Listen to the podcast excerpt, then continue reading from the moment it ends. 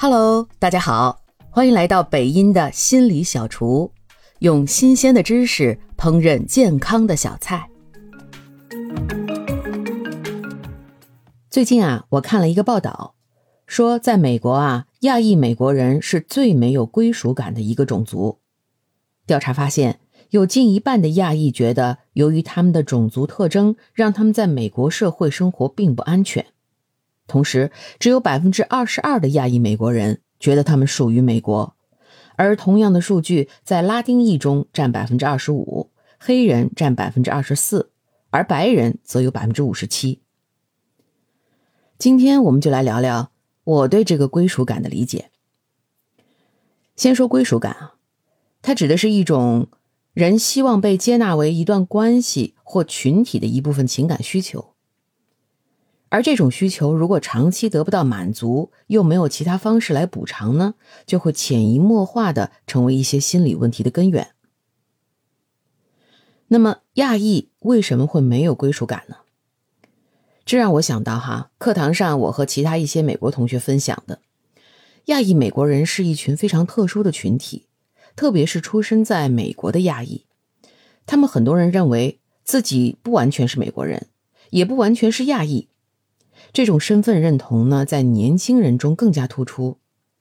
从我身边接触的一些亚裔家庭来看，哈，很多都是父母是第一代移民，而孩子是出生在美国的亚裔美国人。对父母来说，他们都是在单一的亚洲文化下长大的，他们没有这种多种族交叉生活的经验，而他们的孩子又是在美国这种多元文化下出生。很多他们面临的文化和身份认同上的挑战，他们的父母是不了解的，甚至这种文化差异还会成为父母和孩子之间交流的障碍。特别明显的，我举个例子哈，呃，很多中国家长都觉得哈，万般皆下品，唯有读书高啊，我们对于学习成绩都特别重视，而孩子们和其他们的美国同学交流会发现，学习好并不是唯一的出路。啊，甚至有些孩子为了能和他们的同伴更加相似，他们会故意不学那么好，啊，不让自己和自己的同学那样那么不一样。而这些很多第一代移民的家长是不能理解的。想象一下哈，如果孩子们在自己家庭里也会面临这种文化的差异的话，那么走入社会啊，他们对自己的身份和文化认同所面对的挑战就更大了。其次，社会的影响啊，虽然美国对于歧视这个问题非常敏感，种族歧视是美国文化里面不可触碰的底线哈，但往往呢，主流媒体越宣传的东西啊，说明社会现象越普遍。比如哈，大家一看到亚裔就会觉得啊，他们数学好啊，或者他们可能是个好厨子，那这是不是也是刻板印象呢？其实也是一种变相的歧视，而且很多亚裔在职场会面临天花板。在政界也少有话语权，同时亚裔被认为是模范族裔，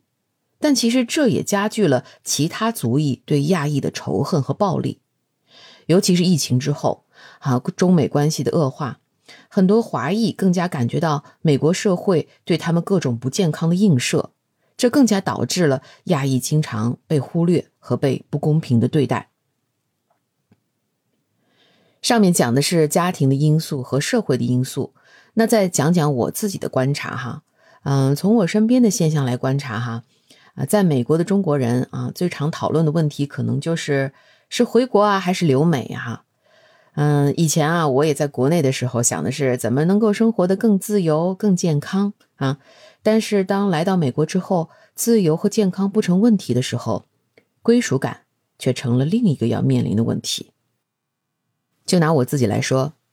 前一段时间哈，我的父母把他们的房子卖了，回到他们生他们养他们的故乡，买了一套房子，等于是落叶归根哈。对于他们这个决定啊，我特别羡慕，也特别支持。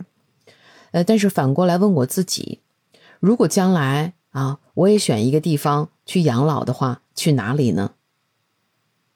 我就会有很多很多的选择，我可能会想不出来那么一个地方。是真正属于我的，是我会感觉到有强烈的归属感的地方。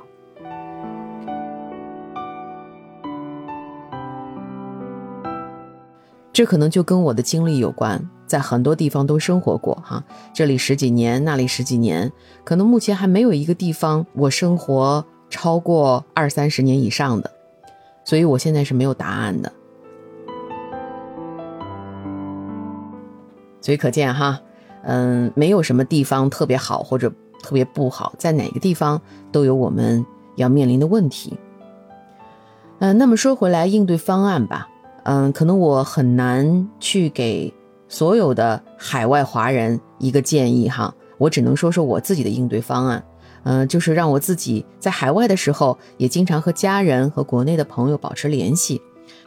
同时呢，也在这里建立自己的生活圈子。同时呢，在教育孩子方面，也的确是个挑战。啊，我其实是没有什么现成的经验，很多可以教给我的孩子呢。那我呢，就是蹲下来和他一起学习，学习怎么在这样的多元文化下生活，更多的就是互相尊重和互相理解吧。加上我现在在学习的这个心理咨询，其实也是一种方式。我希望我能够更好的去融入啊美国的社会，也期望以后在这里可以帮助海外的华裔，为华裔的心理健康添砖加瓦。啊，当我有了这个意义和目标的时候，我会感觉我的归属感更强一些。